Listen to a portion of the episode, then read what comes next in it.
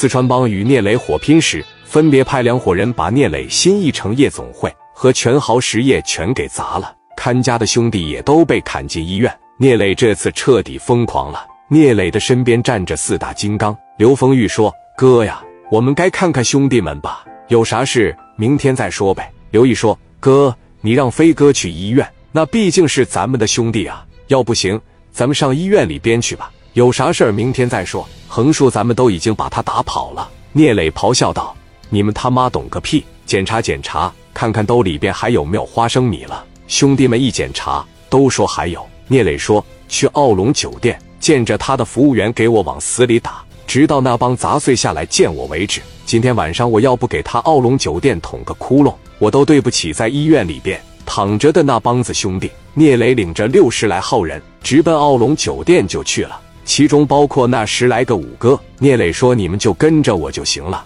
半个来小时的时间，聂磊领着人到了奥龙酒店了。车一停下，发现整个大门全是锁着的。但是在外面能看到里面人来人往。聂磊当当当一敲门，半天没人开。磊哥在楼下连骂带踹，就是没人开门。聂磊把电话打给了王文明，电话也接通了。聂磊咆哮道：“王文明，你下来！你要是个爷们，你下来！你下来面对我，咱俩火拼！你打我老家，你小子他妈也太不讲究了！你要是个男人啊，你给我下来！来，你不牛逼吗？来呀！”王文明说：“你有那个时间，还是先上医院里边看看你那帮子兄弟吧。没准我一激动，这边再给你打个回勺，你犯得上犯不上啊？你是这帮人大哥，一帮兄弟都干医院里边去了，你不去看看啊？”聂磊叫道：“你放狗屁！你敢不敢来？你敢不敢下来？”王文明说：“我这上边二百多个，能把你砍成肉酱，